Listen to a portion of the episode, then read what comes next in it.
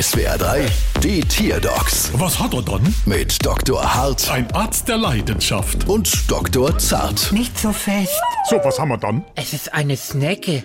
Und was hat sie dann? Sie ist immer so schnell weg. Das ist bei ihrer Schneck schon ungewöhnlich. Bei Fleischknepp würde ich das verstehen. Und ich glaube, sie hat einen ziemlich hohen Blutzucker. Ja, dann machen wir laut.